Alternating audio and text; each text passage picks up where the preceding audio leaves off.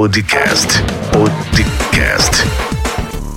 Com Rio do Lima. Muito bem, seja bem-vindo ao 31 episódio do nosso podcast. Hoje falaremos sobre a Epiphany Breed. Eu sou Rio do Lima, sou empreendedor há mais de 10 anos e o meu objetivo é ajudar você a entender o processo de ser um empreendedor de sucesso. E durante esses episódios do podcast, nós estamos aqui trazendo para você passo a passo dentro do livro Expert Secret do Russell Bronson, que tem ajudado milhares de empreendedores em todo o planeta a construírem negócios sólidos e duradouros. Se você ainda não me segue nas redes sociais, o meu Instagram e Facebook é rildo.empreendedor e o meu canal do YouTube é youtube.com barra Rio do Lima.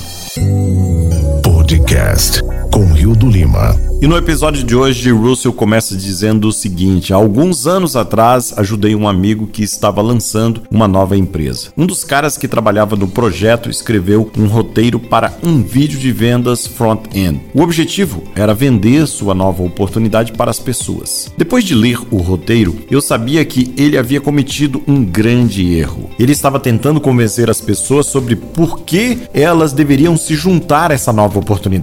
Aqui está o e-mail que eu lhe enviei. O que descobri é que se você simplesmente vende algo, não é tão forte e não cria a emoção que você precisa para realmente causar a ação nas pessoas. Se você quer que as pessoas adotem um novo conceito e quer obter sua adesão, você tem que levá-las à resposta, mas não pode dar-lhes a resposta eles mesmos terão que apresentar a ideia. Você coloca a ideia na mente delas com uma história, e se elas vierem com a resposta, elas terão vendido a si mesmas. A decisão de compra torna-se delas e não sua. Quando isso acontece, você não tem que vender nada para as pessoas. E ele escreveu de volta um pouco confuso e me disse que a minha ideia parecia vir do início do filme e me pediu para tentar escrever o roteiro de vendas. Passei as horas seguintes escrevendo um roteiro de Epiphany Bridge, que mais tarde ajudou aquela empresa a adquirir 1,5 milhões de usuários em apenas três meses. Este é o poder de uma história quando você a usa da maneira correta. É simplesmente uma história que leva as pessoas através da experiência emocional que você ficou entusiasmado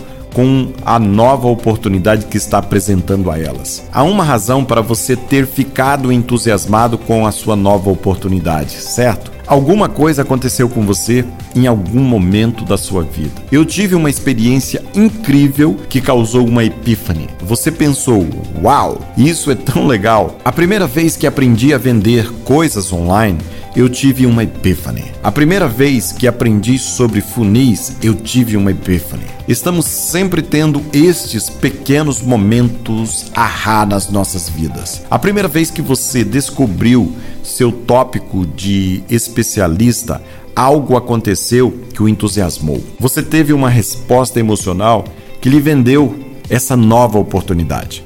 Você se lembra de qual foi a experiência? Você se lembra de como se sentiu? Aquele primeiro momento ahá criou tanta estação para você que você começou uma jornada onde estudou tudo o que podia encontrar sobre o tema. Você começou a pesquisar e aprofundar sobre o assunto, aprendendo toda a terminologia e compreendendo todos os aspectos científicos e técnicos por trás de como ele funciona. E então se tornou logicamente vendido na nova oportunidade. Agora, neste ponto, você tinha uma conexão emocional com a nova oportunidade, bem como uma conexão lógica. Então, porque você acredita tão fortemente no que está aprendendo, você tem um desejo de compartilhá-lo com os outros. Mas, infelizmente, para você, a primeira coisa que você tenta fazer é convencer logicamente a todos que você conhece sobre esta nova ideia. Você provavelmente esperava que eles estivessem tão entusiasmados quanto você, mas você vai descobrir que eles estão mais resistentes do que entusiasmados com a sua nova ideia. Isso já aconteceu com você alguma vez? O problema é que você começou a falar uma língua que chamamos de tecnobablo. Uma das minhas amigas, Kim Clever, escreveu um livro chamado Se Meu Produto é Tão Bom, Por que Não Consigo Vendê-lo? Nele ela identifica o Tecnobabo como o assassino número um das vendas. Todos nós amamos nossas ideias. Queremos que as pessoas entendam por que elas devem seguir e usar nossos produtos e serviços. Mas, por alguma razão, assim que tentamos explicar nossas crenças a alguém, começamos automaticamente a vomitar o Technobabble que aprendemos a convencer logicamente as pessoas a comprar um produto ou serviço. Falamos sobre por que este conceito é o melhor e mencionamos potencialmente toda a ciência por trás do que fazemos. Falamos como estamos liderando a indústria com os produtos revolucionários, compartilhamos números e jargões da indústria. Mas todas as coisas lógicas que fortalecem nossas próprias crenças na nova oportunidade não ajudarão as pessoas a comprarem a menos que tenham adquirido a mesma epifania emocional inicial que tinham. Toda lógica, características e benefícios que você dá às pessoas antes que a epifania a aborreça. É frustrante e muitas vezes totalmente ofensivo. Há um tempo e um lugar para a lógica, mas você tem que convencê-los emocionalmente primeiro, antes que eles fiquem entusiasmados com sua lógica.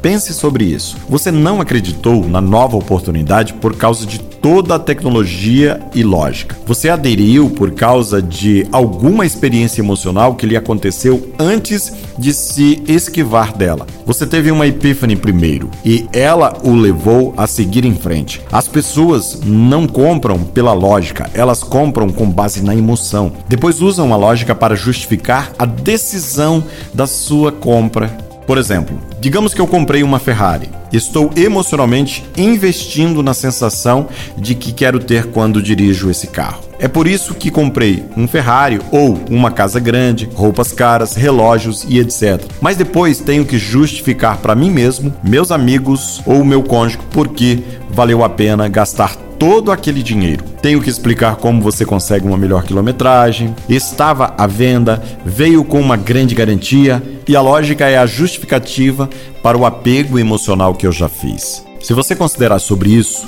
há uma consideração de status em ambos os lados dessa equação. Primeiro, eu estou emocionalmente apegado ao status que a nova Ferrari me dará. Depois, eu preciso justificar aos meus amigos e familiares para não perder o status em suas mentes. A lógica não vende, emoções vendem. Então, para criar essa emoção, você tem que voltar atrás e lembrar o que foi que lhe deu a epífane que o levou a acreditar na nova oportunidade. Essa história, a sua história da Epiphany Bridge, fornece a conexão emocional e faz a ponte entre o lado emocional e o lado lógico. Se você puder contar uma história de como você conseguiu seu grande ahá e estruturar bem a história, eles terão a mesma epífane e comprarão seu produto ou serviço. Então eles procurarão maneiras de justificar a lógica da compra e aprenderão por conta própria toda a Bíblia tecnológica.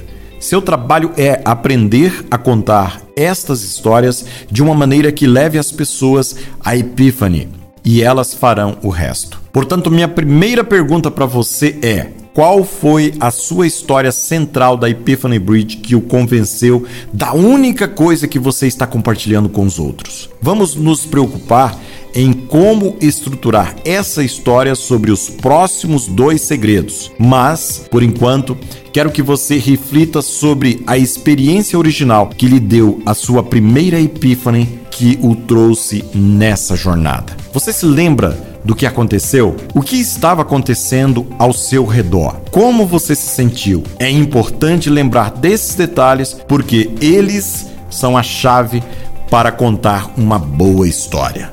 E assim nós chegamos ao final do 31º episódio do nosso podcast, onde nós começamos a trabalhar sobre a Epiphany Bridge. Não perca no próximo episódio, nós vamos estar mostrando para você como contar uma história eficaz. Se você ainda não me segue nas redes sociais, o meu Facebook e Instagram é rildo.empreendedor, o meu canal do YouTube, youtube.com barra Lima.